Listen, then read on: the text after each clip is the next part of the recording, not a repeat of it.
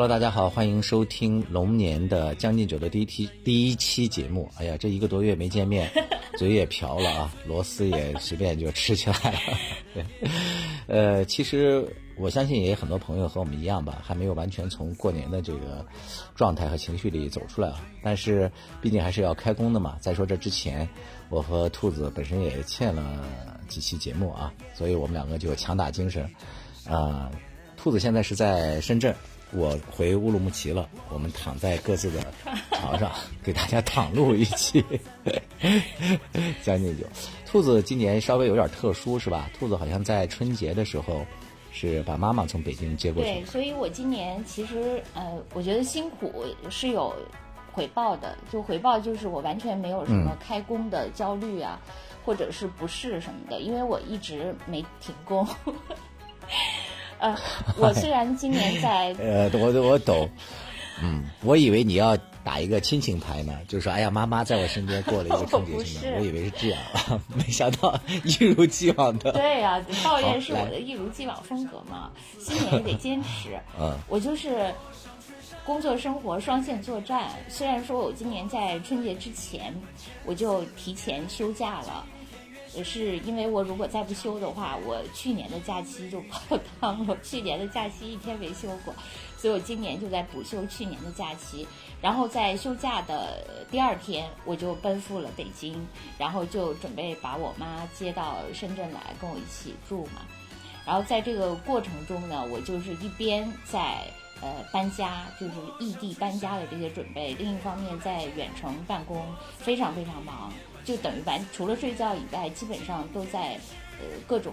事情中战斗，就双线作战。然后之后呢，我还自作聪明的想，哎，我想那个，因为最近各种什么流感啊，什么各种什么支原体的，就非常猖獗嘛。我想，哎呀，我因为我也无所谓了，反正我跟我妈在一起嘛，无所谓什么春节一定要团圆之类的，反正就在一起就叫团圆嘛。所以我就想，哎，我还是应该选择。嗯，人最少的一天出行，我想哪天人最少呢？当年是大年，当然是那个大年三十的晚上啦，所以我最后就买的大年三十晚上的那个下午的机票，然后晚上到深圳。对，当时你跟我说的时候，我特别吃惊，我说啊，选在那天，我就感觉就是这这怎么过那个年三十呢？做一个逆行者嘛。啊，就是这样想的，结果呢，呃，就还呃开始还好，就是从我家去那个机场的路上就几乎没什么车，然后一路畅行，然后到了机场以后呢，也挺逍遥的，就是飞机晚点了，所以我我就就很逍遥的就坐在那个休息室里等着。然后呢？结果那个大概我是一个四点的飞机嘛，然后四点起飞的飞机，结果他四点才通知要登机，然后我们就开始从那个休息室往登机口走，然后走到一半的时候呢，我就接到电话，那个我嗯就是机场给我打电话嘛，我说哎，我说是我有什么东西丢在休息室没有拿吗？然后他说不是，他说我们飞机就差你们两个人。没有登机了，哦，明白了，广播寻人了。对，他说那个你能跑两步吗？我说跑不了，我说我妈那个好大岁数了，完全没法 跑。我说我们尽量吧。然后我就开始拖着我妈 就在那狂奔，然后中间大概她给我打过三次电话，就一次一次的叠加，说那个你到那个哪个登机口了？你已经走到哪个登机口了？然后最后一次跟我说，因为当时我是四点出来的嘛，他说就是四点从那个休息室往外走，他说那个我们等你到四点二十分，再也不能等了，我们必须 关舱门。你知道我当时特别焦虑。因为否则，我本来你想我这么如意的算盘竟然 给翻车了。然后我就没办法，当时就真的就像那种做梦，就比如说什么呃，时间要到了，你的试题还没有答完，等等那个说什么等了人，什么赶不上一班车，诸如此类的那些事情，就那种噩梦照见了现实，就是那种感觉特别恐怖。然后我就一直拖着我妈，就真的是已经竭尽全力。其实我是可以走得更快，但我妈不行啊，我还拎着各种什么什么包啊什么的，然后。最后可能终于快到了，我是在北京大兴机场，我对我就是被迫见证了大兴机场的庞大。然后之后那个快到登机口了，果然就有几个那个机场的工作人员就飞奔而来，把我们的那个登机牌拿走，先去替我们办登机，就是去那个闸口去登记嘛。然后另外那个一个人一起跟我搀着我妈，就把你们对，就最后终于在最后抬了起来。终于在最后 扔进了飞机，对，弹射进了机舱。但是确实，我们一进去，怎么回事？这一刻是怎么发生的？它其实就是这样，就是说，我一直以为，如果飞机晚点，所以我飞机大概应该是提前四十分钟登机嘛，开始好像是这样的。然后，呃，我觉得他既然已经那个四点钟才通知登机，那一定是四点四十，不都往后延吗？一定是四点四十才会起飞啊。结果没想到，它并不是这样顺延的，所以我的那个启动就很晚。我的正好我们那个休息室那个位置，距离那个我们的登机口基本上就是算是一南辕北辙嘛。大概平时如果是正常人走路，可能十分钟吧。但像我妈这样的老年人，还我还拖着东西带着她，我觉得最快可能二十分钟，所以简直了，就是那个非常非常紧张，真的最后一步就踏进去就关舱门，然后就一路。哎，你你们进去之后呢，在所有人的目睹之下，行注目礼。还好，因为我们坐在第一排，就是我们完全无视后边的人，就自顾自坐下了。然后就一路 一路还算就是一夜无话吧，还好。结果呢，下了飞机，我觉得也还蛮顺利的。尽管我自己就拖了非常多行李，还兼我妈这样一个老年人，我自己觉得我就是 呃非常的孔武有力，就是把很多东西都 hold 住，还挺厉害的。就把所有的行李最后都拿下来什么的，我就推着行李车就去往外走。结果到走到那个。最后一刻的时候，我突然发现我妈的一个随身宝物，一刻不可或缺的一个按摩的腰带，被我丢在了飞机上。因为我妈对，因为我妈是那个腰特别不行，就是他就随时就是呃要那种按摩嘛。就我就他最近那个发现，哎，我是不是可以带货呀？我一个朋友，我一个朋友，他那个从媒体。因为媒体实在很难混，他就跳槽到了一个医药公司，所以呢，他就会呃每年都给我们寄一些他们医药公司的产品，比如说那个时候疫情刚放开的时候，呃，药品特别短缺的时候，他们还给我们寄了很多什么退烧的呀、止咳的呀，什么那些当时的紧俏的药物。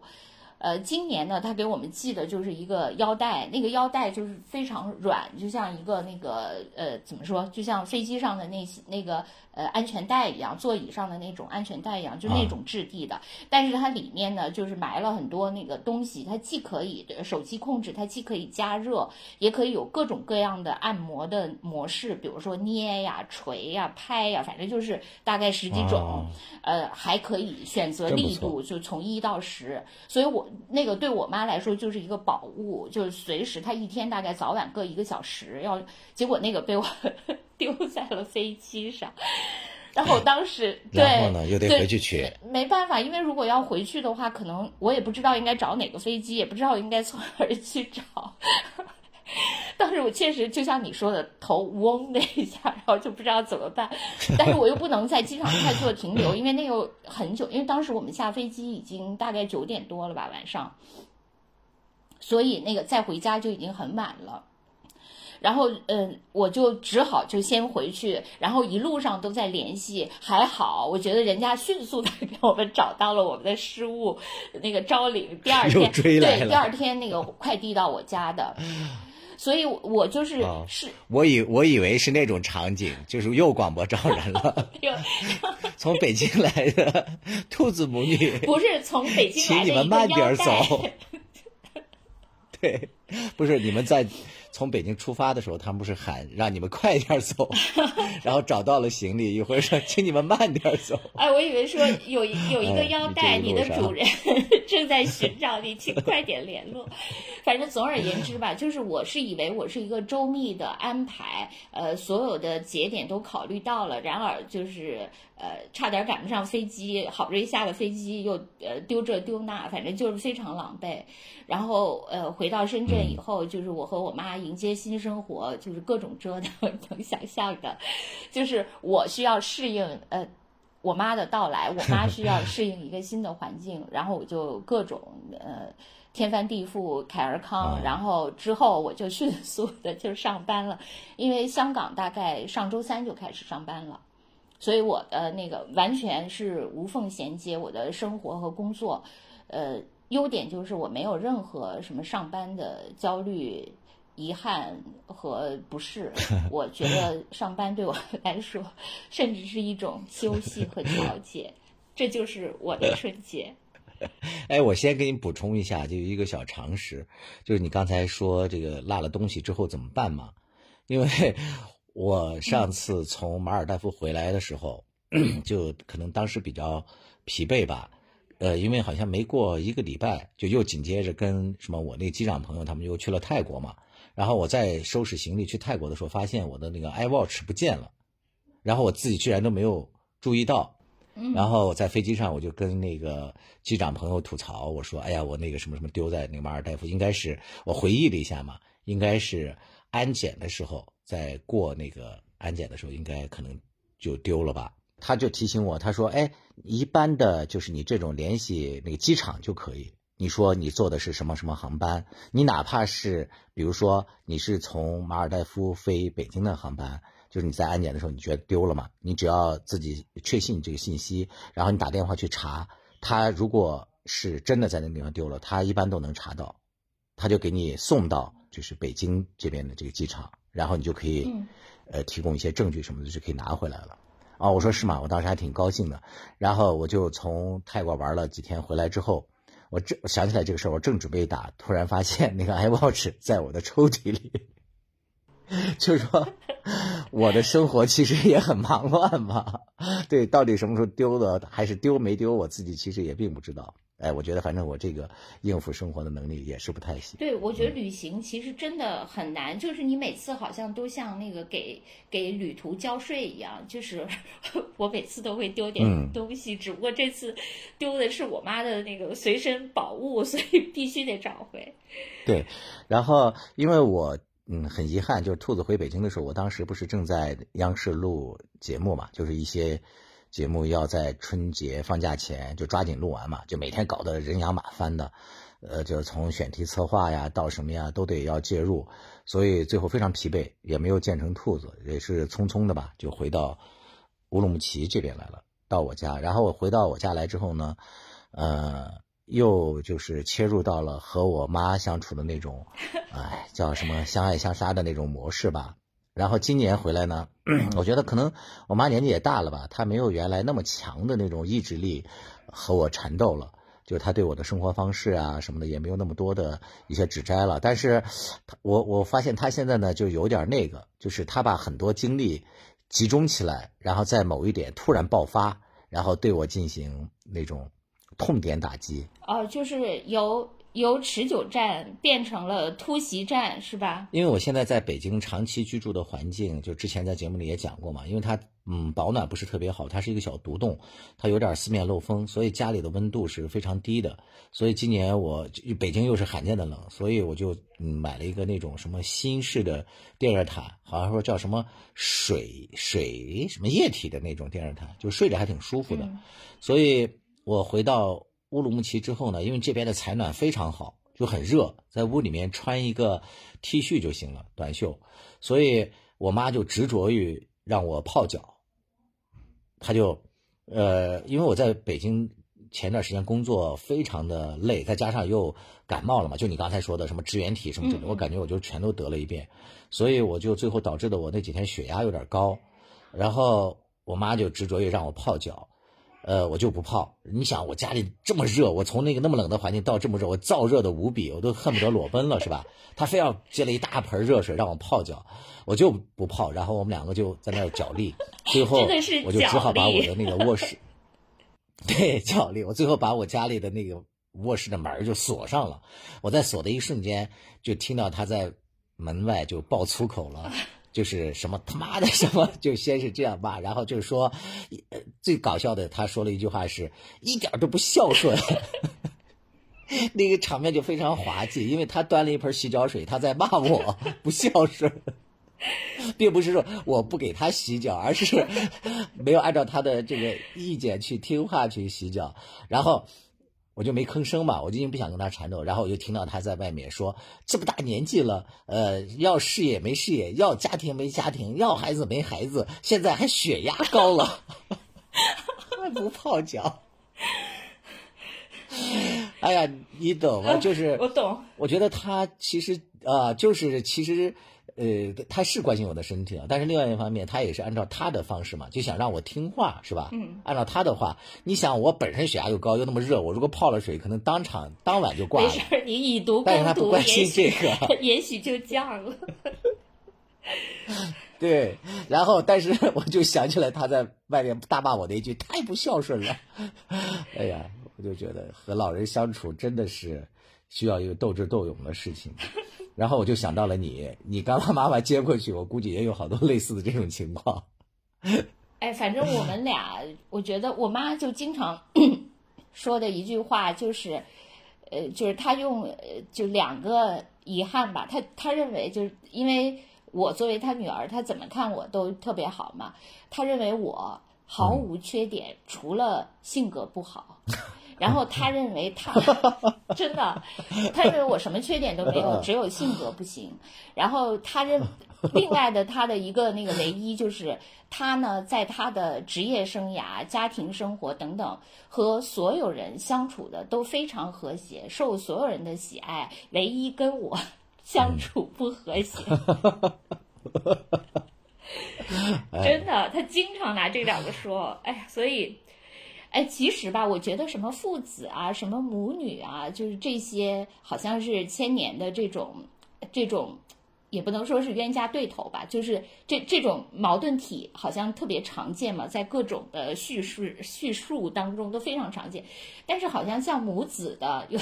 尤其是像你们这样，就说并不是 幼年的孩子和那个。母亲，而是这么已经这样的这种母子的对冲，好像就挺少见的，很少见。对，但就是我我就是遇到了嘛。后来我跟我姐姐啊，包括跟我哥哥也在聊啊，就是因为我妈她她的个性就是这种性格嘛。我觉得一个意志力非常强悍的母亲，其实对子女来讲，在很多时候，我觉得嗯都不一定是。一件好事儿，在很多方面啊，就是当然不是说彻底不好了。就他现在这种嗯管教，他不但是对我们几个兄弟姐妹，就我哥哥家的孩子，他都年龄也很大了嘛。他今年回来就是跟他女朋友，就带女朋友也都上门了。然后，呃，我妈也把他。就是应该是他的，应该是他的孙子吧。我妈也对他就是完全批评式的教育，他认为这就是爱嘛。他所有的话都是否定式的，就是你天天玩手机，呃，也不什么什么想想工作，也不什么细心想想什么什么。最有意思的是，就在今天中午发生了一件事儿，就我侄子从我们老家阿勒泰那边过来嘛，因为他要去见那女孩的父母。然后他回来的时候就路过北屯，我在以前节目里不是讲过，就北屯的那凉皮特别好吃嘛，呃，他就给我们带了一袋凉皮，就一大袋子，然后带过来，带过来之后，结果他当天还要带他女朋友到我们家来嘛，所以他们就特别紧张，这对小年轻，呃，我们一个一个大家族都在我妈这儿等着见他俩嘛，然后他俩就提了一些大包小包的东西上来，然后他们当时是租了一个车从乌鲁木齐回。回那个北屯的，所以呢，他们就把那个凉皮儿给落在，嗯，他们的车里了。然后当天晚上来我们家，就是那个氛围还挺好的，我们对他女朋友也都很满意。然后就是也说了很多侄子小时候的事儿嘛，最后感动的大家都有点那个抱头痛哭了。就是尽量多说优点嘛啊，肯定这个时候就不能说。然后在这时候，我妈还依然坚持 叙说 他孙子的缺点，当着他。女朋友的面就被我们给强行制止了，这是其一。其二就是我侄子后来就紧急，就因为这几天新疆变天嘛，他们就紧急回成都了。然后今天我们在家里的群里，我就突然想起来了。然后我说：“哎呀，你忘了给我们带那个凉皮了。”他说：“哎呀，小叔，他说其实我带了。”他就讲。但是我们当时就是太紧张了，没有拿上去。第二天我们还车的时候才发现，是吧？冻在车上。呃，对，他说就把那些凉皮儿就给了那个就是呃呃租车公司的人了嘛。他在群里说的嘛。然后我们其他人就说：“哎呀，好遗憾呀，或者什么。”这时候我妈突然就在微信上发言说：“嘟嘟，就我侄子叫嘟嘟嘛，说这就是你平时做事不细心的结局。”你懂吗？他就下了这样的一个结论，就是这就是你的结局。哎，我就觉得他的这个就是太不松弛了，然后就开始你以后工作要如何如何如何，就是展开那种那种，因为他是老师嘛，哎呀，我真的觉得受不了。就但是这个话也没法说，当着他面没法说。就现在我觉得我妈现在已经成了我们家这个不和谐 因素的首要因素了。呃，嗯。如果用那些网上的话来说，就是所谓的什么东亚父母嘛，就是说东亚父母他的呃问题就是在于他其实终身都想控制住这个孩子。没错，真的是啊，就是他你刚才说的种种的表现，就是爱和控制就交织在一起嘛，就已经剥离不开 彼此了。真的是，嗯，说到这儿，就是咱俩好像都是过了一个鸡飞狗跳的春节，是吧？然后今年的春晚你看了吗？我彻底没看。你想，我当时正在路上。哎，回来可以补看吗？没有，你你想啊，就是如果说你呃异地搬家，搬家之后就是各种拆包布置，然后迎接新的生活，就每一步所谓适应新的生活，是就每一个环节，我和我妈去博弈。我是这样的一个春节，所以完全没有春晚的一个春节。因此，我看到大家说什么小尼什么什么之类的，什么春山学之类的，我都一知半解，都不不太知道说的是啥。我是每年把这个春晚就当成那个伴随性的嘛，就是大概的看一下，然后完了再根据网上的舆情再反过来点播看一下。然后我个人的观感就是今年的。呃，这个语言类的节目都非常差，可能创了历史之最吧，就历史上最差，没有之一，就是能遭到这个程度。啊，当然，我觉得这个方面也有很多原因。其实你看出来，那个春晚节目组也做了好多努力，就是一方面，嗯，网络上的这些受众对原有的那些，呃，拍那些老式的那些春晚的节目都已经不但说很讨厌了，甚至都会演了。不是在今年，呃，春晚之前，网上那些什么抖音啊，那些短视频平台就有了很多，就已经预测了今年春晚怎么演嘛，动不动就是什么老公要加班，为了国家要怎样，然后老婆来送吃的，结果发现老公意外和异性怎么样，然后发生了一些小矛盾、小摩擦，最后就大家一起快乐的什么包饺子啊，就是 就演了好多这些反讽的嘛，最后就逼的可能这些春晚他就没法演这些了，就把他们的创作题材首先是就给挤压的没有多少空间了。然后其次呢，就是，呃，他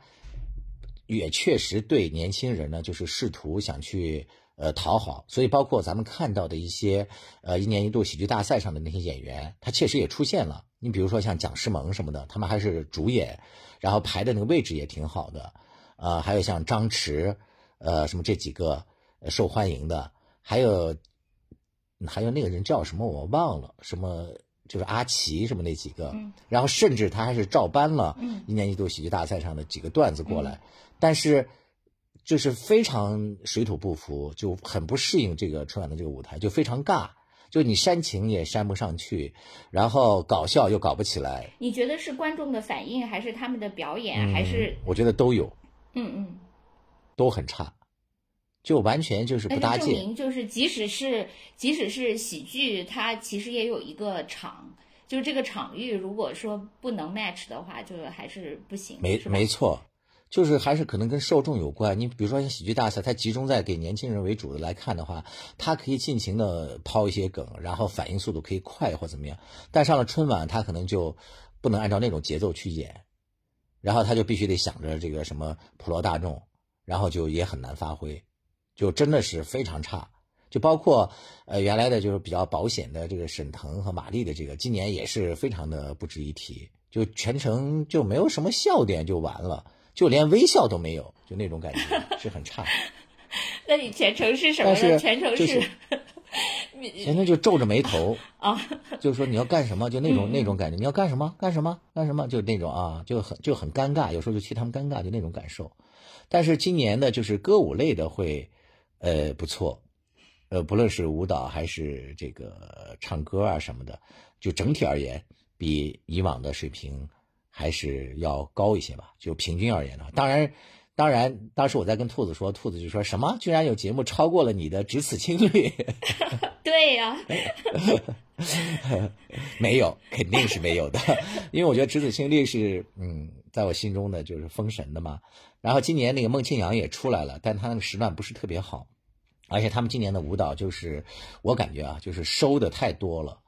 就感觉呃。嗯，没有什么放吧，就收放不太自如，就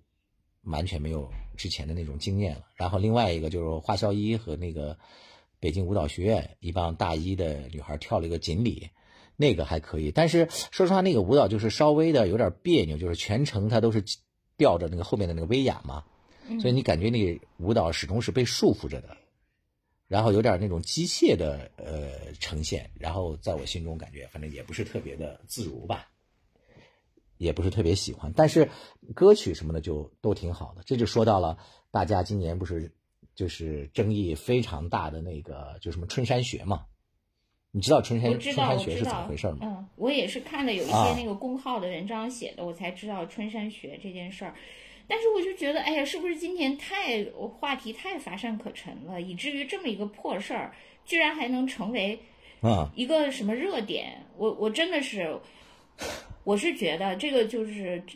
确实是我看完了以后就没看现场，就看了一下那个公号的文章，我真的觉得就是一个饭圈的事儿。就为什么他们要就攻城略地到我们这个公？公众领域成为一个公众的话题，我真的觉得呃太没意思了。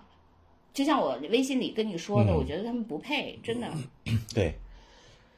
就是单就这个事情而言的话，我一开始还呃认真的去看了一眼，就是毕竟咱们也是所谓的半个从业人员嘛，我就看了一眼之后，我发现其实我当时的第一反应就是。那个所谓的白敬亭什么抢 C 位啊，想出头啊，或怎样的话，我感觉是完全没有看出来那个迹象。哎，我这句话也要套一下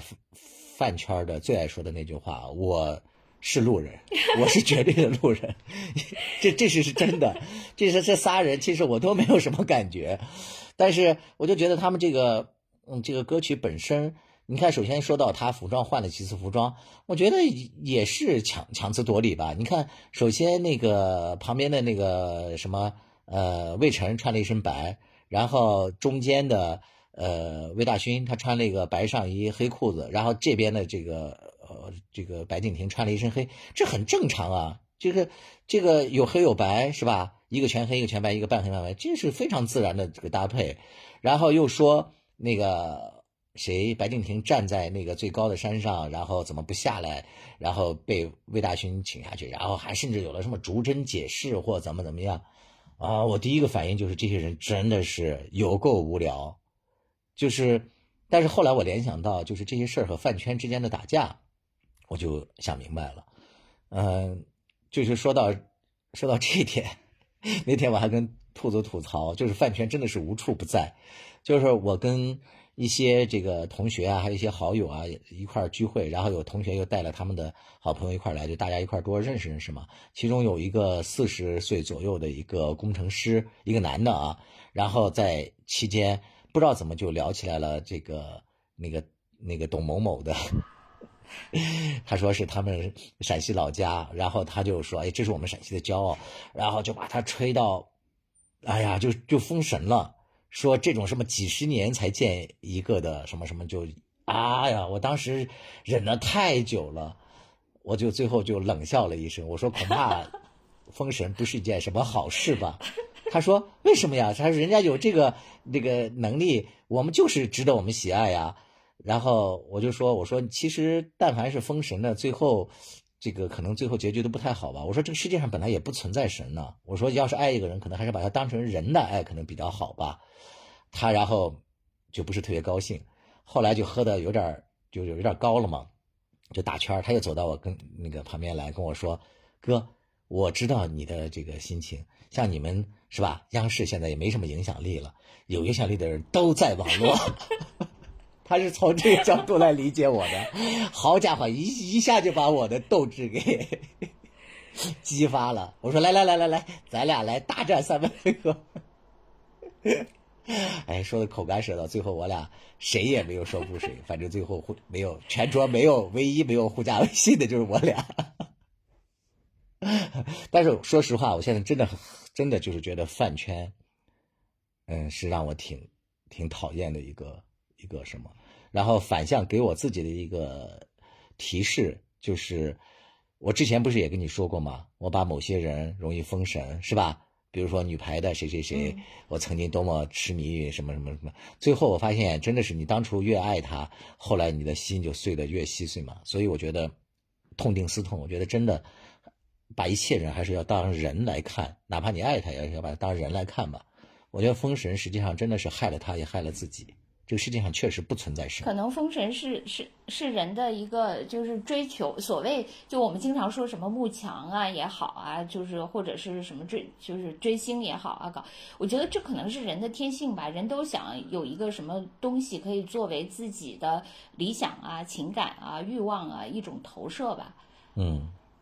是吧？所以就这是一个人天生的冲动，所以就会有。当然，这个东西确实一方面可以，你你也不能说光是饭圈儿，咱们早就说过了，它已经泛化到任何的领域了。比如说什么呃，互联网领域，什么小米粉和华为粉，是吧？也打得天昏地暗的。然后政治领域，比如说什么民主党的那个人和什么川粉也打得，我前一阵儿关。就观察那个台湾大选，什么什么韩粉啊，什么赖粉啊，柯粉啊，什么这些，大家也都打作一团。基本上就是这些的行为跟饭饭圈的行为其实都是一样的嘛。你最终你只能推演成不是饭圈扩大化了，而是饭圈的这种行为就是人的一种人类的一种天性之一。就是你虽然呃抵制饭圈啊，就不想参与，但是当你被无意识的就是波及到之后，你有时候也真的会身不由己的想参与到那个斗争当中去。一方面就比如说我跟那个董某某的粉丝去缠斗，其实我对董某某本身就是顶多是无感吧，甚至是最后因为他的有一些作为我比较下头，嗯，但是我也没有完全达到说一定要把他打倒或者什么仇视他，希望他出事儿，没有到这个程度。但是被他的那些粉丝和他的那些呃饭圈们给这个一次次的挑衅和激怒之后，我真的有时候就无意识的就觉得。怎么还不出事儿？就会有这种心理，因为你觉得他出事儿的时候，就从某个侧面可以证明我的我们的观点是对的嘛？对吧？对呀，这个不就是这个不就是饭圈里常说的一句话吗？就叫一粉顶十黑，就是说他一个狂热的粉丝，他非但他在拼命的推广他的哥哥的。同时，非但不能给他哥哥扩大这个粉丝圈，反而给他招黑嘛。他一个粉丝的作用就相当于十个黑粉的作用，就是一粉顶十黑嘛。这个就是你就 亲身体验了啥叫一粉顶十黑。对。然后这两天还有一个事情，就是也是跟这个粉圈有关，就是今天就是那个中国女排备战巴黎奥运会的那个大名单就出来了。出来了之后，因为大家其实一直都很关注的这个焦点，就是曾经被大家封为什么呃百年难遇的女神，就那朱婷，她会不会参与嘛？结果那大名单她都没进，就是因为她自己嗯在这个之前就已经公开放话说她的手腕还没好，什么不适合，怎么怎么样，就是代表了这个，因为这之前发生了很多事情嘛，因为大家都说她的一个闺蜜啊，特别好的闺蜜，特别特别好的闺蜜，就那个天津的姚笛嘛。因为那个女孩呢，就几次用一些她的黑粉说她就是什么作妖嘛，呃，因为她俩是捆绑式营销，现在有这种嫌疑啊。就那个姚笛，就是呃，既不最早既不参加国家队集训，又说有伤，后来就是连那个女排什么明星赛她也不参加，就是各种就是拿糖嘛，可能就希望呃国家队给她抛出橄榄枝，希望让她进。但是由于上一届的那个。嗯，有一些反正传言吧，就是女排内部不够团结，可能是我也只能说可能啊，我没有确凿的证据，可能是由于这些问题，就导致的今年的这支女排，她就非常注重团结，所以在选材的时候就刻意没有让之前有过这些传言的人再入选。然后朱婷呢，可能就是因为她的好闺蜜的原因吧，就是有些人是这样揣测，现在网上是一个非常主流的声音在猜，就说她也不。不进这个国家队了，那你说这个奥运会是吧？四年一届，尤其是他们上一届在东京输的那么惨，然后让那个郎平就黯然神伤下课的，那对其他的年轻姑娘来讲，非常希望这次是去雪耻的嘛。然后因为现在还恰恰就缺一个主攻，就是一个位置，就是有保障，像这个朱婷这样非常呃之前就算是技术非常好的嘛，然后她也表态说不愿意。加入那之前，其实蔡斌啊，就是这个国家队主教练，还有一些态度，都专门去河南或怎么去做他的工作，嗯，但是我看这个最新的名单没有他，我觉得也挺好的，说实话。他是手腕的问题是吧？他说的是手腕的问题是吧？对，他说是这个问题，但是这个就很蹊跷啊。哎，对对对，说的很对，因为他在意大利的那个联赛，那个联赛的高水平的对抗，完全比这个国家队之间的对抗甚至还要激烈，他都打得不错，那怎么一到国家的回来之后就就推三阻四的，是吧？所以在这种情况下，我觉得就算是他保持了很好的状态，哪怕我觉得我们中国人就是所谓的女排拿不到这个奥运冠军，我觉得拿不到也拿不到了，我觉得剩下的这些小女孩就竭尽全力，能拿什么样的成绩？我觉得我们都能接受，因为看到他们尽力了嘛。你们至少是愿意为国家出力了，或者说你们也是为自己出力。但不管怎么说，你们至少没有把自己个人的利益就凌驾在国家和民族利益之上嘛。所以我觉得你们不论取得什么样的成绩，我反倒都都能接受。所以我就回想起来之前我还把这些人封神呢，或怎么样的，现在就很羞愧呀。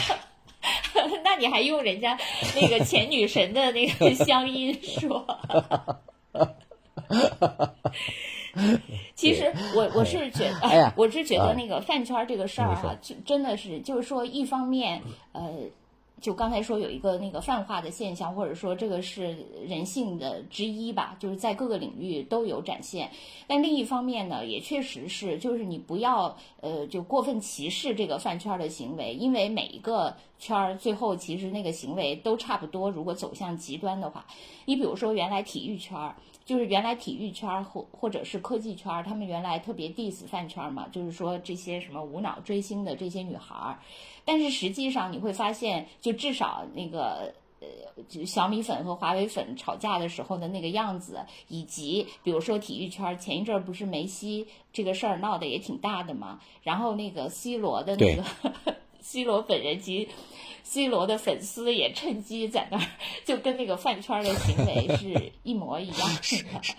所以收割了一些破天的富贵，对呀。所以因为以前就 是他们比较瞧不起那个饭圈女孩嘛，就是说体育的，比如说说体育的比较高级，因为体育的那个明星是有那个真本领的，跟那个饭圈的偶像呃是不一样的。饭圈偶像就凭长得好看啥的，我觉得这个是有一定的道理的。但是呢，呃，你最后就是很多体育的那个明星，包括体育的粉丝，他的行为最后也饭圈化了。就比如说之。之前我们说那个吴艳妮，是吧？就她也挺想那个走这条路线的，而不是真的完全靠实力，以及她的粉丝呃到处去那个霸屏，去那个呃刷啥啥，就其实都是一样的。所以就是说，呃，我们承认它有一定的共性，但是呢，你如果说我想比呃。真正你鄙视的饭圈行为高级的话，那就那每个圈儿最好就是还是要自律一下自己的行为。嗯，确实不要那个，最后就是其实大家都是一样的嘛。还有就是，嗯，很多它不具有公共价值的那些事儿，就圈地自萌就行了，不要到处出击。嗯，这个特别容易被反噬。我上春山，约你来见，我哎呀，说到封神这件事情，还有一个事情咱们是必须要说的，是吧？也是很多网友给咱们建议的，就是在二零二三年底，然后被大家封神的，就是很多人也心里啊封神的一个电视剧，就是《繁花》。这个《繁花》，我和兔子是坚持看完了。其实我早在兔子之前先看完了，然后为了等兔子这个拉片儿式的速度把它看完。兔子实在太爱这个片子了，是 所以我不得不等着他看完，开始甩锅。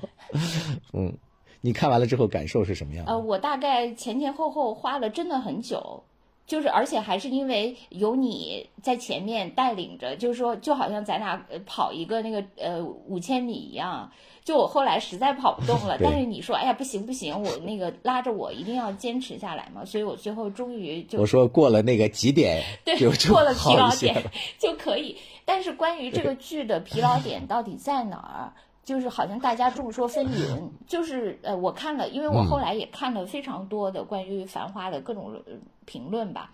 就是我感觉呃，基本上没有人说一开场就被呃就就被吸引的这种好像很少，但是呢，就是认为它是低开高走的这种比较多，但是呢，就是从哪一集高走，也就是说哪一集才过了这个疲劳点，就大家的那个说法不一样。就比如说有呃，第一种说法是三集以后就好看了。就第二种说法是十集 就好看了，然后第三种说法大概是十四集什么之后就好看了，什么诸诸如此类吧，就是大家不同的这个这个疲劳点。我可能是因为我的那个工作生活就不停的打扰我，所以就我这个疲劳点呢就来的特别特别的晚，我大概到二十几集。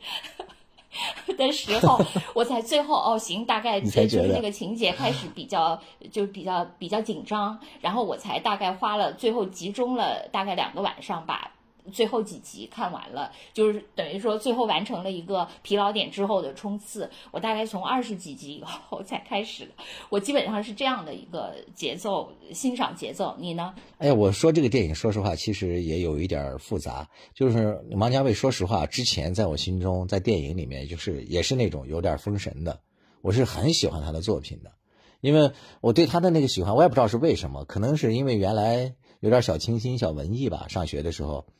但其实那时候也不是为了装，是真的觉得他的那个很多片子讲的那话或怎么样，就是他和你很能很有共鸣。就因为可能我原来是属于心思稍微细腻一些的人吧，就可能觉得平时一些呃感触自己说出来，别人会觉得你很矫情，会怎么样？就是你羞于表达。然后，但是在王家卫的电影里，你会发现，哦，原来是这个呈现出来会呃如此的细腻，也很美。就是也很值得回味嘛，所以就挺喜欢看电影的。就是我记得，呃，最早我们同学一块去看他电影的时候，大家更多的就是很喜欢看他那个东成西就嘛，就是纯搞笑的，就把一帮那个 明星聚到一起，当时是为了那个搞票房嘛，就是为了他另外一部电影就票房很惨，就是《东邪西毒》。但是说实话，我当时就更喜欢这个《东邪西毒》一些。当然，那个《东成西就》我也很喜欢嘛，所以我觉得他就是拍电影方面。我觉得不论是什么电影的这个呃画面呀，还有镜头啊，什么这故事的讲述啊，还有那个意味啊，都觉得都挺隽永的，就很耐看。你当年看就是觉得很好看，你过了多少年看又能看出来更多的一些意思，就有共鸣的点很多。所以说他的电影我真的是非常喜欢，都如数家珍的。但说实话，看这个电视剧的时候，我是觉得挺吃力的。我你刚才说的那个疲劳点，这个。我在看前三集的时候，我就有一点看不进去，就总是走神，就是因为他那个节奏很慢。就是一个电影，它毕竟比如说充其量两个小时嘛，它基本上就把这个电影就演完了。你集中精力，你是可以看完的。但是一个电视剧，这么冗长，节奏这么拖沓，然后又用这个电影的大电影的手段来演，你光影固然是美的，但是可能就像你看什么 MV 或者看什么一样，你长时间的沉浸在一种就是很浓烈的一种情绪和氛围当中的时候，你反倒会觉得有点疲劳了，就视觉各方面都很疲劳。我就很受不了的时候，他对一些人的那种特写镜头的那种抓拍，然后他叫抽帧式的嘛。然后就渲染某种氛围，你就以为这是电影的高潮，但是始终是高潮的话，你可能也会觉得有点累。呃，说实话，我真的觉得，呃，看起来还不错，是他们开始进入到股市的时候，因为之前我始终觉得那个故事没有那么大的，就是说，呃，几个饭店的老板娘为了开个，就。有一点像什么，就是一些武功大侠那些呃不世出的那些人在努力争夺什么东西，最后打开一看是一个什么土豆丝的炒法，什么什么的一种，就是那争一个菜谱，就那种感觉，就是我我至于吗？对对对，我特别有共鸣这点，就是我觉得这个片就是让我觉得不好的那个一点吧，就是我觉得有两个词可以概括，就是一个是。呃，举重若轻，另外一个是举轻若重。嗯，就是他举重若轻的时候，是是我是觉得，就是像比如说像这个男主角，他的那个成功，其实还算挺容易的。就呃，无论是他做外贸，还是做那个啥，做那个股股市，就包括他最后，嗯，就是好像跟这个呃另外一个男的就对决嘛。你你当然是觉得他确实有点命悬一线，但是呢，可能因为胡歌演的太淡定了，就他没啊，就是他没有想，就是好像没有让你感觉，就从始至终这个距离，你没有感觉到这个男主人公就是他被一种巨大的情感，就无论是特别热烈还是特别呃悲怆或者特别愤怒，就好像他没有被特别剧烈的情感冲击过，就他始终就是很淡然。就是很那个佛系或怎样，反正就即使他，你你仔细想，也许有地方什么他初恋失败了的诸此类，但是其实好像看起来就带给你的，就是你如果是共情这个男主角的话，就是都不是很强烈。就即使到他最后，他都要命悬一线，他可能由此就是倾呃倾家荡产什么。呃，当然他说了，因为大不了我就再回到我原来的我哈。但不管怎样，就是你就觉得好像很就是很大的事情，他其实最后就很轻轻的带过，很故事会的手法就带过了这些事情。所以我说他是举重若轻，但另一方面他又举轻若重，就是比如说就开始他们开那个饭店，就是为了让请胡歌要在饭店开业的时候去。吃饭这件事情，就在我们看来，这都是个啥事儿啊？就一点都不重要。即使他加持了有一个什么那个董勇演的那个外贸公司，呃呃外那个一个针织厂的老板，什么要签合同。其实也就还好，就是你就觉得，就像你说的，就是大家最后争夺半天，就是一一一个土豆丝的菜谱一样，就是非常最后你就不是你最后，就是你从始至终就觉得他们有必要为这么点事儿就这么兴师动众，就这么铺陈，然后一集整个来写，好像怎样，其实不过尔尔。所以我就说他举重若轻和举轻若重，就这点让我觉得，嗯，反正就是不是就不是那么到位，就好像说。那个就如果是一个有什么节奏，因为有人评价说觉得，就是它的节奏很好。其实我现在觉得它的节奏不是特别好。我不是指剪辑的节奏，我是指这种情节的节奏。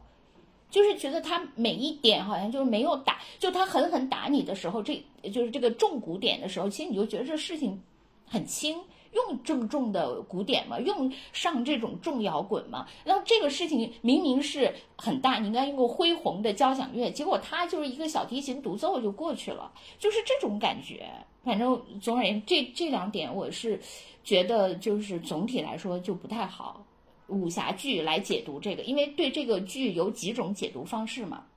呃，有一种解读方式就是说，呃，它是。呃，就怎么说有有一点嗯偏政治背景的解读吧，就是认为这个剧它是一个三十年代的上海和那个七八十年代的香港的一个混合体，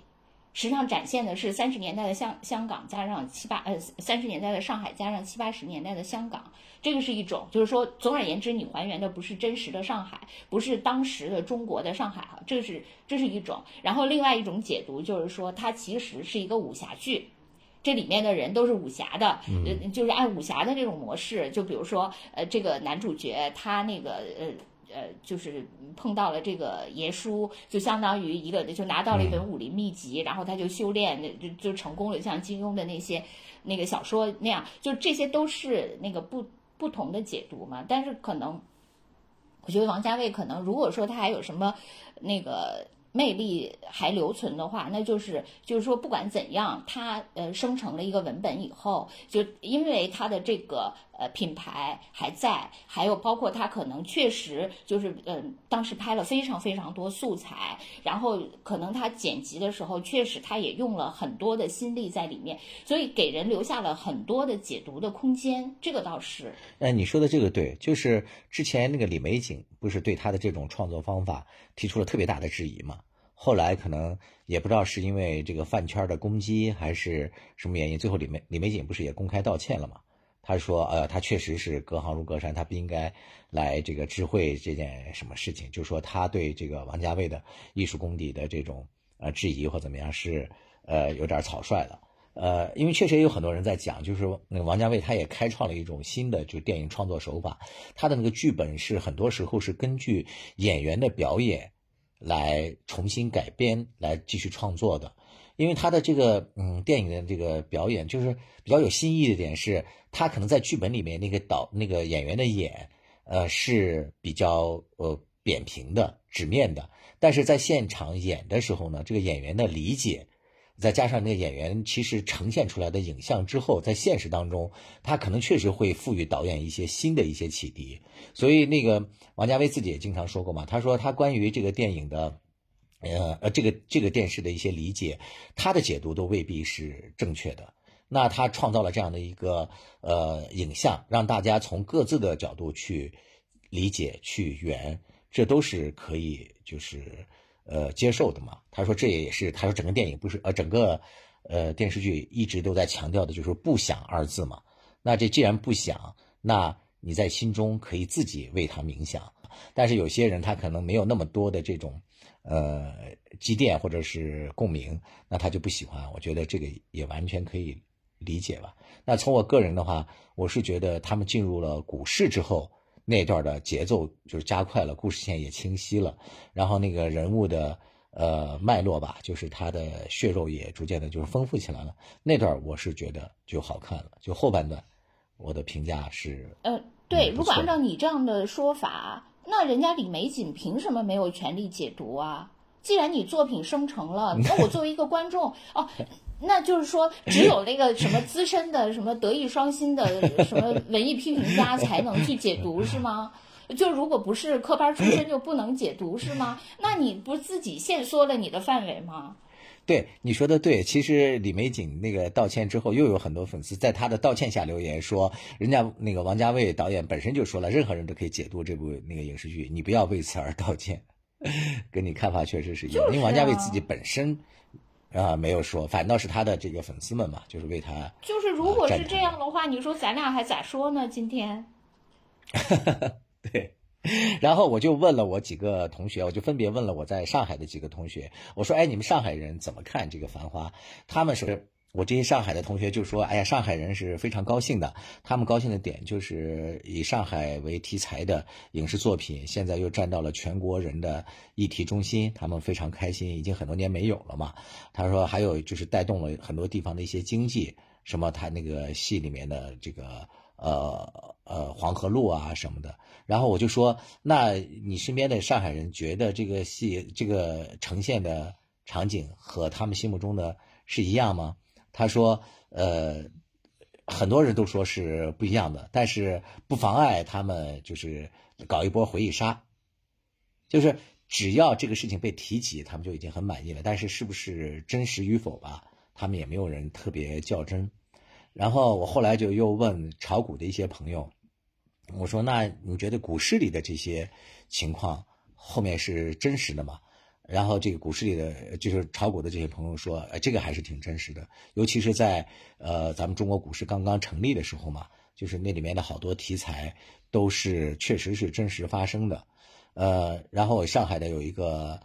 呃报纸的一个朋友说，呃，这个真实性应该没有问题。就是《繁花》这个好像请的股市顾问，同时也是他们这个报社的，就是古诗顾问嘛，所以他在呃考据这些方面是没有什么大的问题的。其实从我个人来看的话，我倒觉得《繁花》里面说到这个人物表演这方面，我其实觉得胡歌的表演也是我觉得非常不好的。我觉得他始终是，嗯，不知道是刻意要呈现这个阿宝的这种面貌，还是怎样。我始终感觉他好像在游戏人生的那种态度吧。然后包括这个人物本身，他也一直都在似笑非笑，好像在刻意呈现某种魅力或怎么样，就感觉他这个表演的形象好像骨子里。还是缺一种东西的，就我经常在想，小时候看的什么《上海滩》的那个许文强的那种霸气啊，那种潇洒啊，或怎么样，我感觉胡歌一直都没有演出来他的那种风骨，所以，嗯，我不是特别喜欢他的表演，呃，反倒那几个女演员，呃，一开始唐嫣的表演我是很讨厌，但是随着后面的就逐渐他的这个故事就越来越好嘛，我倒觉得唐嫣可能个人突破还是蛮大的。就完全突破了他原来那种傻白甜的表演嘛，我觉得也是进了一大步。这三个女演员里，我觉得马伊琍的表演，我是真的是让我刮目相看。我觉得她演的是非常有层次，也很细腻，也很能说服人的。然后至于大家都说非常美的辛芷蕾，啊，我我这三个演员里，我觉得他演的最差。我觉得他和绣春刀原来的那种没有什么。复杂的表现，就说呃，比如说喜欢，我也问了一些人，当然不是上海人了，就是我也问了一些呃，就别的我周围的人看这个剧，就他们认为就是女性呃还不错，在这里面塑造，我觉得大体上也确确实实就是女性整体上塑造比男就是比这个呃胡歌的这个成功，是因为呃尤其是就是唐嫣演的和马伊琍演的这两个人，她前后是有变化的，就是说这个人物是有成长和变化的嘛。这点就是还比较有意思，但是胡歌这个人呢，就是他从始至终都没什么特别大的变化，你也不能说他毫无变化。他当然他说啊，我最后又变回了阿宝啥啥啥，但是就是他自始至终他好像都是波澜不惊的，就是你没法你没法从就是情感上或者是人物的这种成长上跟他有一种那共鸣就很难。但是当然，就我作为女性观众，就我我还是觉得。这片儿把胡歌拍的很呃很美，我不是觉得把女性观众，我是觉得把胡歌拍的很美。因为我我还是比较喜欢胡歌的长相的，我觉得还是挺美的啊，对对对。但是呢，就是除了美以外，就别的没有打动我的地方。然后，其实我觉得这个戏里面就呈现的众生相，我觉得还挺好的。对对对，就是挺吃惊的，就是那个是吧？那个那三个女服务员后来都奋斗成女领班了，就曾美惠孜 是吧？演的那我倒对三个服务员感觉一般。我觉得就是说，如果从群演里面来，不是群演了，就是说配角里面来说，我觉得最好的就是让我看着。其实我觉得这个剧没有什么人，就是让你觉得特别惊艳，就是说，哎呀，简直太好了！我至少我我自己是没有的。但是这个剧对我来说是某些人和某些片段，就突然你觉得看起来比较舒服。就是看起来很自然，你就能够那个很丝滑的欣赏。就比如说，我觉得从人物上来说，让我看着最舒服的，就是那个他们黄河路上那个烟摊儿，那个卖烟的那个锦绣，就是他是一个副导演演的吗？对，是这个片儿的一个副导演演的那个人。我觉得那个人是整个这个片里自始至终表演让我觉得最舒服的人。没有什么表演痕迹，虽虽然说他不是一个演员哈，就本身他不是一个演员，他是那个，但是他的那个表演是最自然的，就不会让你觉得很夸张，或者说他在表演，就比如说呃被很多人称道的那这个片子里的很多人的表演。就包括什么什么，就是他们那个那个那个饭局里的，还有什么那个爷叔啊什么的。其实他们呃，他们是有演的不错，但是都有一些让你会感觉到他在努力的表演出那个腔调来。对对对，他在刻意表演那个腔调。就只有这个锦绣这个烟摊儿的这个小老板，就是自始至终他的表演都让我觉得很舒适。就没有感觉到他在表演，就挺好的看着。然后那个从片段上来说，就是第一次这个片儿让我感到这个片段看着还挺舒适的，就是因为我我看这个，我不是说我那个疲劳点来的特别晚，二十几集 才出现嘛，所以我之前看就完全就像完成作业一样，就是你江山给了我一个作业，所以我每天晚上就写两笔，就每天晚上看两集嘛，就看的时候基本上一直没有入戏，就是在一种完成作业的状态，就突然间有一个情节让我哎觉得这个情节我看着还挺舒服，还看进去了，就是。就是唐嫣演的那个汪小姐，她去救呃去诸暨的胡歌，然后救完了以后，她不是把车撞了嘛？然后他们俩又哭又笑的在那儿说那个，她说她是碰哭精什么的。我认识一个朋友，长得还挺好看，什么碰哭，就那一段，哎，我觉得还蛮自然的。我就对原来我对就是什么唐嫣演的这个角色就就因为这两个女的，就是唐嫣和马伊琍，开始都太吵了嘛。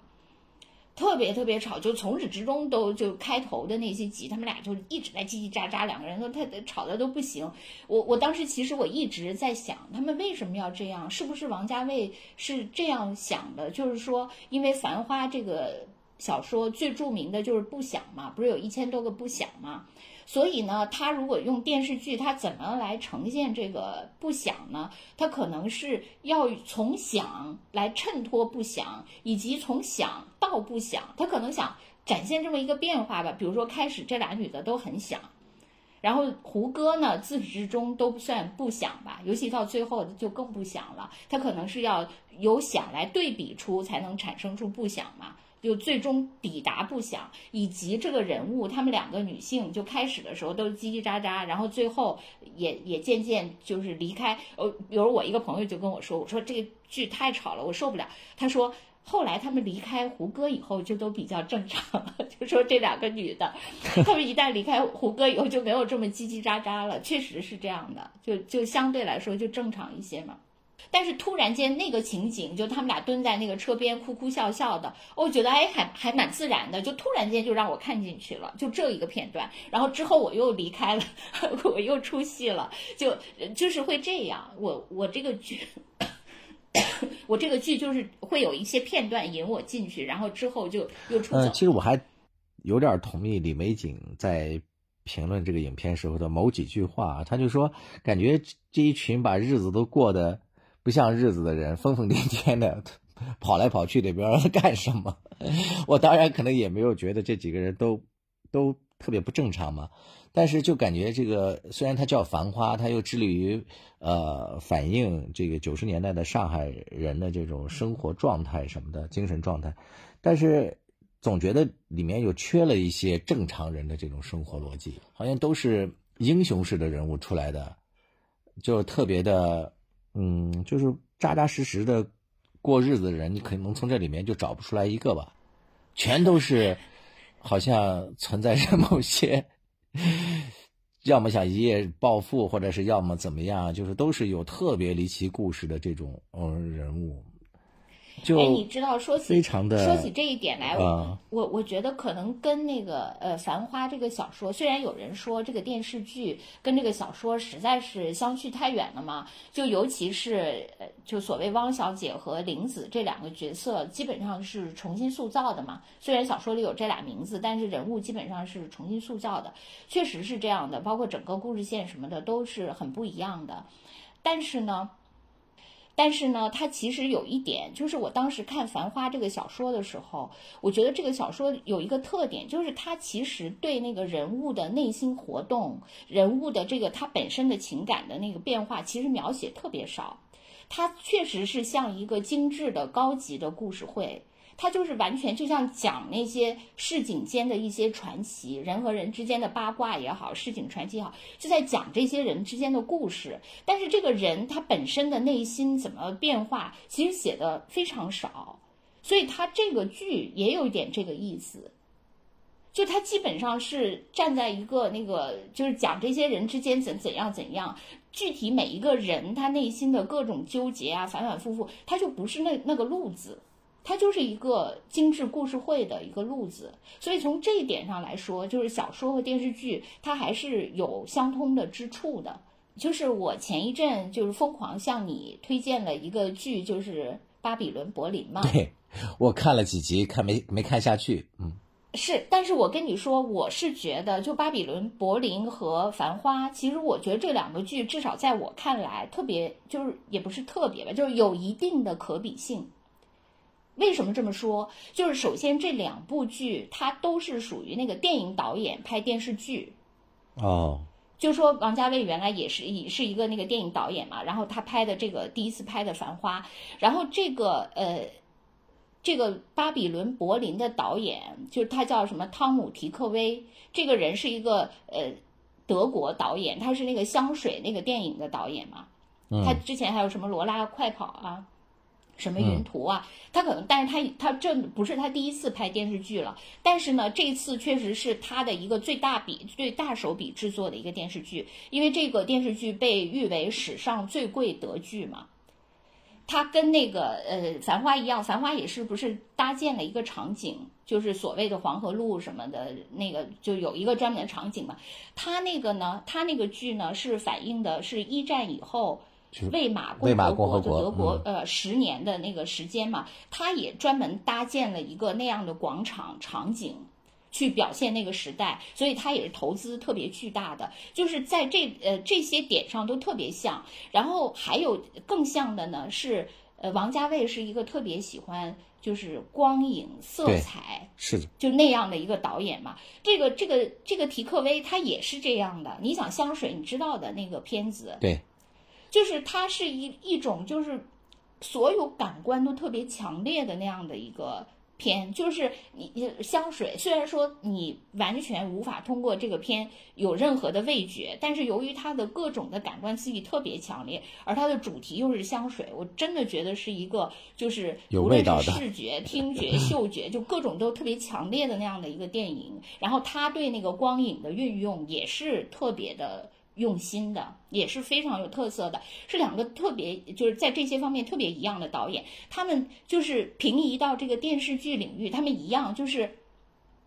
你说《繁花》，你不管好不好吧，就是不管是不是太腻了，是不是太 MV，是不是从始至终都在那儿搞光影，就它确实从始至终都哎挺挺好看的哈。这个巴比伦柏林也是这样，他从始至终对那些光影的那个也非常非常重视。特别特别像，就是在这些方面，还有就是《繁花》还有一个特点是大量的使用了歌曲嘛，就是老歌就非常多，就各种那个什么呃经典老歌，就是呃巴比伦柏林呃它虽然没有用经典老歌，但是它的就是它各很多个片段都有点像音乐剧一样，因为它有很多个场景都是发生在那个酒吧舞厅里的，所以它有大段的那种歌舞。就在音乐上，它那个运用跟这个运用也是都是非常重要的这种电视剧的组成部分，所以这两个剧我觉得有非常非常多的可比性，但是就是结果呢就有一点不一样。我觉得对我来说，《巴比伦柏林》就是整体看来都挺好看的，真的，我是强烈向你推荐，因为我觉得整体都非常好看。我还没到那个疲劳点，我才看了两集。我我大概我是很快就进入了疲劳，不是我没疲劳，我我我那场状态很好，就是从始至终跑到尾都很好。就我回北京再看，嗯。对，我是那个，就是觉得他虽然说他，因为他已经他有四季嘛，他是一个每呃，就是已经拍了四季了。虽然说这四季的水平呃，就是有所变化，不是那么统一。就前两季非常好，后来三四季我感觉水平可能略有些波动，但是整体上我觉得这是一部好剧，而且我是非常愿意向周围人推荐的一个剧。就是说它整体好，虽然它个别有瑕疵，水平有波动，但整体我是肯定的。但是相反，就是《繁花》，我觉得整体我看下来，整体的观感，我觉得我对我来说并不好。虽然说我说有个别的。人物个别的瞬间，个别的片段，我觉得还可以。而且后来由于我呃，就是你咱俩因为要要聊这个嘛，所以我也去看了很多很多分析的文章，就各种分析以后，你觉得哎呀，他确实可能埋了很多梗啊，包括有一些深意啊，等等等等。但是我觉得这种东西，如果它因为你电视剧是一个非常长篇幅的东西，如果要靠讲解才能懂，对。对你还需要反反复复的去体味，而不是像电影，就电影它就好像是一个那个呃古玩字画，就是说你你把玩，你你哪怕反复二刷三刷，你能看到一些，因为它是一个浓缩的东西嘛，我觉得那样是我我是可以接受的。但是电视剧已经给你了足够的空间铺排，如果你还不能就是让观众能第一时间。捕捉到你要给他的东西，我觉得就还需要反复的去别人的阐释、挖掘，就各种空框结构，那个那个这这种才体会到。我觉得这不能算成功。如果说有一两个埋藏的梗，我觉得可以；如果处处都需要去解读才能明白，那就绝不是一个成功的剪辑。所以我是觉得那个属于白璧微瑕，这个属于。怎么说呢？那个 偶有亮点有些鱼，对，沙里淘金吧。啊，我可能对对对，我可能整体感觉还稍微好一点，就是我刚才也说，就是那些周围的那些群像嘛，我我感觉还还可以，就是生活化也比较生动，还是可以的。就是包括王菊演的那个，是吧？我觉得在生活当中都比较有代表性，或怎么样。就是我唯一就感觉到，就是整个呃。这个片子里面，他并没有展现出来说有当时的那个时代精神。我觉得可哎，对对对，嗯，你说的这点就是是，我也觉得，就是我还要，我还要再补充对比一点那个巴比伦柏林，就像因为很多人都是认为，就繁花说的这些人，其实跟我们认知的那个九十年代是不一样的嘛。没错，这是这是我觉得最大的问题。嗯，啊，对，就说你比如说那个很多人就说说我们当时认知的九十年代，就各种那个他那个九十他的剧里的人的生活都是太精致了，没错，就啊就那实际我们经历的九十年代，即使如上海。也是极其的那个嗯各种问题，大、就大家都很草莽，没错事情都很不完善，很不规范，各种那个呃野蛮的那个或者是那个潜规则的东西非常非常多嘛，那个才是我们经历的。当然有人为此来辩解嘛，就说呃，因为他比如说黄黄河路的繁华。实际上，他拍的不是真实的黄河路，而是当年就比如说我作为一个，你不能以现啊在就是二零二四年的目光再去看那个九十年代当时眼中的而是以你当时当时在你的眼中的黄河路的繁华，就如你现在在电影里看到的繁华给你的感觉是一样的。呃，这个是一种说法，而且很多人还说说那个王家卫实际上是对黄河路做了非常多的研究，呃，说他的那个黄河路的那个材料研究材料等身就好，就就就其实他并不是凭空捏造的，他是呃已经做了很深的功课，这个确实是，但是他展现的阶层确实比较偏狭。就你尽管有你说的什么有三个打工妹啊什么，但是我觉得那些塑造都有点儿偏浅薄。没错，你你我为什么要又要对比这个巴比伦柏林呢？就是因为这个巴比伦柏林呢，它的那个男主角是一个官二代。呃，但是呢，他呃，就是跟胡歌相比呢，他虽然也他出身甚至比胡歌好，可是呢，他从就是一上场，他就是一个极其落魄的，呃，处在崩溃边缘的人对，要靠服药的。啊，对，就对，他就极其落魄崩溃的那样一个人，就是他是时时被强烈的情感冲击，被巨大的那个忧郁给击溃的那样的一个人。他随时处在一种神经质的状态嘛，所以你其实很难不在情感上就是被他给触动。然后这个女主女主角呢，她呢就是跟男主角实际上是相反的。男主角是一个出身呃官二代，但是自己的遭遇导致他人生跌入低谷，而这个女主角她是出生在一个贫民窟里，可是她有旺盛的生命力。他也不是说他就是一一一定要攀攀爬到这个社会的顶层，他就是说我就是要我有这么我浑身都有精力，我就要实现我自己的梦想。比如说，他想当一个女侦探嘛，所以他就一一直在那个为这个努力吧。就是这个女孩就是有用不完的劲儿。你就会就也非常受她感染。她作为一个贫民窟的女孩，她一步步的在这个里面，你觉得也很有意思。就是他们俩其实，在某种程度上是形成了某种对比。而这个里面呢，这些人吧，就比如说很多，就《繁花》里面很多人说说王家卫的那些人，就是首先你基本不太知道他出身是怎样的。你他们家庭都呃什么都很模糊，然后呢，而且他们全都没孩子，啊，对，就是他们摒弃了一切的那些世俗的那些牵绊嘛，然后他们就是专意塑造一些，他们其实是某种呃，就是王家卫的一个他他的那个呃一个符号吧，然后来把他们来编排吧，就组成了他的那么一部那个剧嘛。但是像那个巴比伦柏林，其实这些人他其实出生，你你看到那个女主角，他们家就好多人，呃，很很差，他生活在那个特别差的地方，而且这个男，你知道后来有一个情节，我印象特别特别深，嗯，因为这个提克威他特别喜欢，你看香水你就知道，他特别喜欢反映那个平民。贫民窟，对那些特别肮脏的、是是是是那个腥骚恶臭的那对对个地方，对对他特别喜欢反映这个。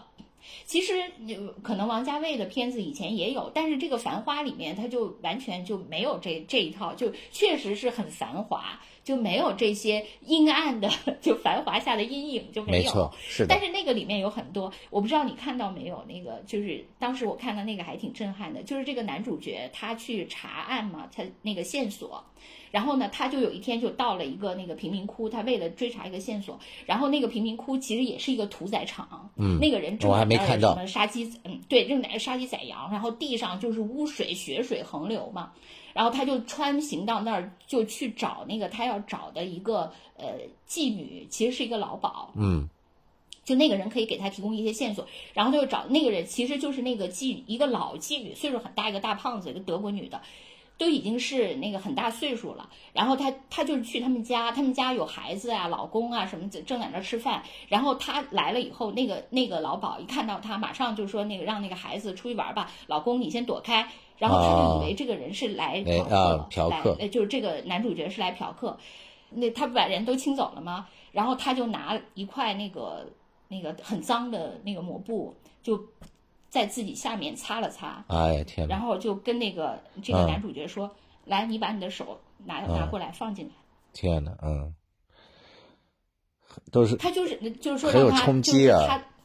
对，真的，我跟你说，我当时看到这个情节，我觉得简直好。然后这个 这个男的当然就很那个嘛，因为他是来 他是来那个这是他的那个证人嘛，就对那个那个很冲击，就他有很多这样的这种情节。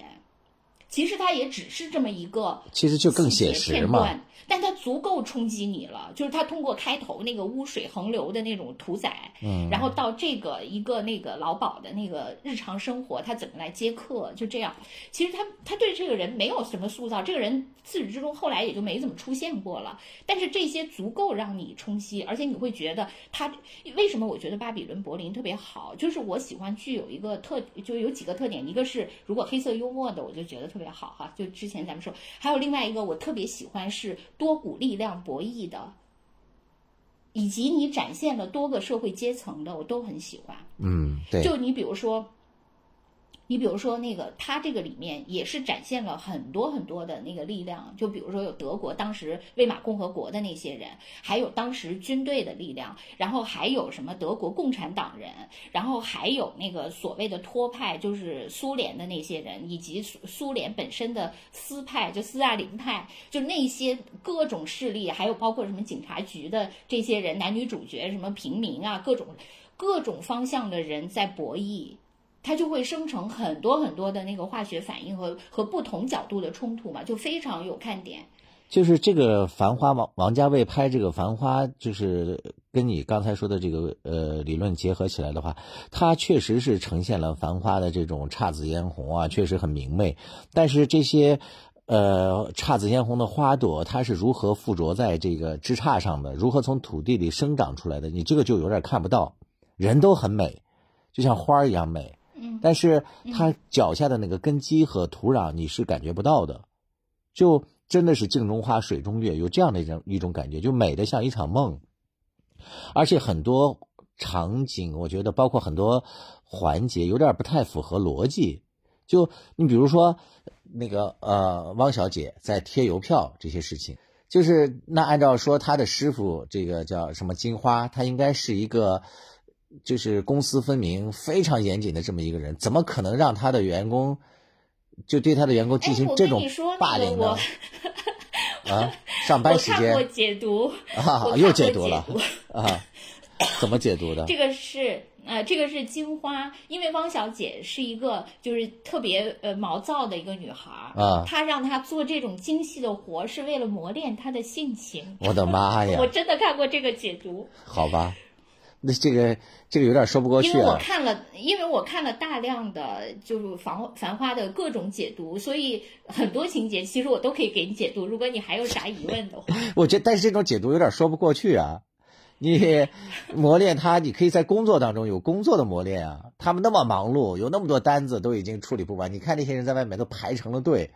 你处理一些这个单子啊或怎样的都能磨练呀、那拖邮票不论怎么样都是为了自己啊是。不是又是那种什么武侠什么？比如师傅为了练徒儿，什么天天让他什么走梅花桩，什么绣花，什么什么什么，哎，反正是诸如反正就类似此类的吧，啊就精细活儿呗，啊，磨他的性情，是有这样的说法。哎呀，好吧，呃呃，刚上班的时候，我一个同事就专门那个吃饭的时候过来跟我说，你看那个呃什么热烈火辣，哎是叫热烈哎热辣烈滚烫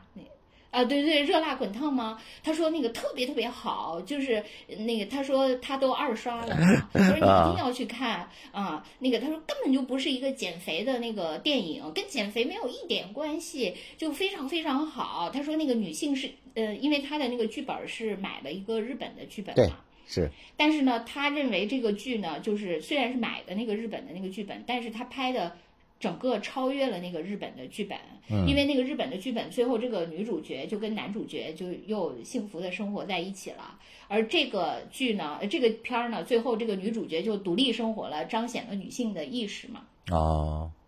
然后他就他就认为特别好，然后他认为《繁花》就很差。我说对，如果我说如果按你这个视角来说，这个《繁花》确实很差，因为它延续了那个《红楼梦》啊，什么《啼笑姻缘》啊，就是一个一男性视角嘛然后有几个女的，就说因为很多片儿不都呃很多那个评论都是在讨论这三个女的你最喜欢谁？你不是呃四个女的，对你不是也问过我吗？你最喜欢谁什么的？因为呢，这个是一个男性视角嘛，因为男性视角肯定是觉得，呃，环肥燕瘦，以及在他不同的生命阶段，他需要不同的女性嘛，对对吧？就是说，你肯定需要一个性冷淡的初恋，是吧？然后之后，我也需要一个有点像那个呃那个志同道合妈或者共同奋家斗的的那个亲呃人一样的那个，对。然后我也需要一个像妹妹一样可爱的，我也需要一个有一个风情的那样一个对成熟。反正就这这些是就是我在不同生命阶段，或者说哪怕我同时我都需要的女性。所以我觉得对这个就是说，如果说让我来说这几个女的，我喜欢哪个，我没法按照那个男性视角嗯来。评论，当然我我跟那个我这个呃同事也在惊喜的发现，现在也有一些以一女多男的视角，啊，这个也出现了。比如，其实我不知道，他跟我女他性向的提醒我，他说你比如说，他说像什么《长相思》，就前一阵有一个爆的那个剧，杨紫演的，对，是是是，她也是一个女的对多个男的，他说这种我 我是可以接受，但当然那个剧我没看了。因此，就是回到《繁花》，就是比如说这几个女性，呃，谁好怎么好，这你才有发言权 我我不是跟你已经讨论过了吗？啊啊！就是你的初恋也是这样性冷淡风吗？对，非常符合啊，，真的？是啊，特别符合，哎，为什么呀？这个还蛮哎真实的。发育的少年难道不应该喜欢像敏敏那样的吗？我们是文艺青年啊，哎，就是你说到这一点，其实那就是你怎么安放你的性冲动呢？就是矫饰他嘛，写诗。哦，好然后就是你说到这一点，就是我就想到这个阿宝这个形象，倒是其实他的很多作为吧，我还是倒挺能理解的。就是这个戏里面把他呃写的呃比较什么行侠仗义啊，你类似于他做的很多举动，就是有一点让人嗯看不明白吧。我倒我倒觉得这个阿宝可能是一个非常自卑的一个男人吧，我是这种去理解他的。嗯比如说他始终不太因为那个我看这个的时候，我不当时就问你嘛，我说嗯你是不是又代入了？对，还真的是有某种代入。嗯，对，就是说说，你包括他对他的初恋，其实最后是被他的初恋激发的嘛，说我要配得上你，是吧？他才开始奋斗，嗯嗯才开始，这是他奋斗的原始动力。包括他在这个呃日常的生活当中，他和这几个女性，你感觉都是没有真正的这种两性的真正的这种情感的互动的，就男女之间的情感的互动。他更多的都是把自己抽身在这个外面，他把他作为一个朋友去爱、去关怀、哎，去回报。那个是不是人家不是说了吗？说那些女人对阿宝都是情，阿宝对他们都是义。对，所以说我我是能感觉，所以我觉得他可能内心是有一种挺自卑的吧，可能是不配得感导致他才有了这种行为，才能解释得通嘛。你不然的话，这几个我觉得任何一个女性其实都是挺优秀的，都会让他心动啊。当然呢，我也理解，其实。嗯，从她个性上来讲，我就是很多人不是都在猜说这三个女的，就除了那个初恋嘛，后面这三个女的哪个是阿宝的最爱？呃，我我带入阿宝的视角，我感觉可能还是那个李李吧，感觉跟他是在一个层面上啊，两个人在什么？当然最后因为他自己也选择了说，呃，还是要成为阿宝嘛，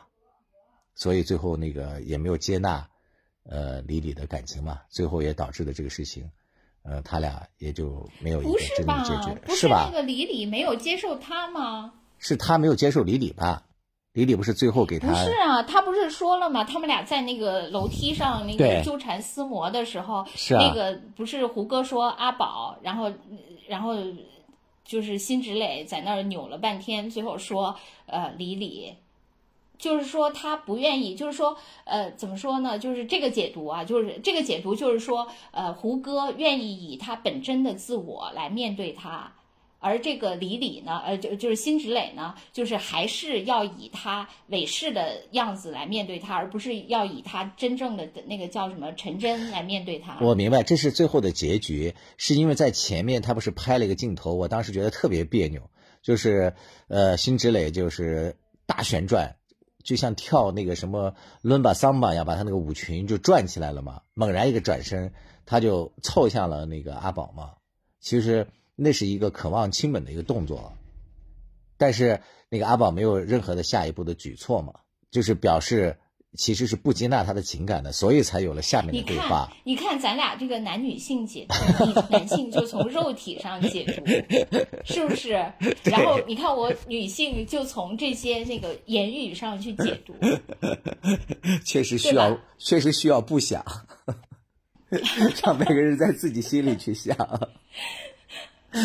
没有不过，标准答就就是案。说起来哈，说起来，我觉得那个辛芷蕾演的这个人确实挺苍白的。嗯，就是嗯，呃，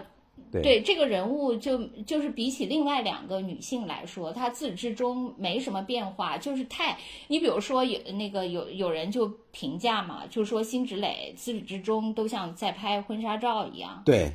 然后以以及他们所有的他所有的姿势都是要先。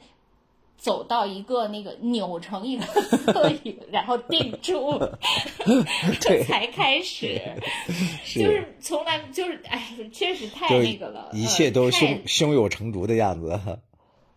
就是太过做作了，就就走位呀、什么这个拿角度啊，就太那个了。就当然我知道导演是为了拍出它的美啊什么的，但是呢，你也要把握这个配比嘛，就说它的美跟那个它的人物的塑造，它还是要兼顾的嘛。对你至少要真实，要立得起来嘛。你要知道它背后这朵花是怎么生长起来的。他就那么苍白的交代了，非常嗯，简单嘛，就是等于说只有那个人就是跳海了，然后他对那个就呃撕心裂肺的哭了一下，就只有这一个，就是太单薄了。嗯。但是你反过来说，我也在想这个问题。这个导演把这个剧拍的这么美，氛围感这么强，然后评分能这么高，当然我觉得可能在豆瓣上评分这么高，其实也不是什么呃让人意外的事情吧，是吧？豆瓣可能本来就是小清新比较多的，我觉得如果放在普罗大众上，大家都去投票，可能就说的稍微。我那天跟我那个上海同学说，我觉得其实也不是没有上海题材的东西啊，比如说什么《上海一家人》呐，什么《上海的早晨》呐，等等啊，那不都挺好的吗？当然，那毕竟已经很久远了嘛，说在当代还是就当下还是比较缺这种。呃，就是说，如果你编排一下这四个女性，你作为一个男性，你在不同阶段是，或者说你同时是需要这些吗？同时，这这几个是足够满足了你的那个梦幻想。对，我觉得，我觉得应该足够了吧。但但但是，说实话，我觉得 应该说，我体力有限，已经足够了。不是，但是我觉我觉得。因为遇见你而不平凡，我上春山，约你来见。看花人只觉春光太短与你相约。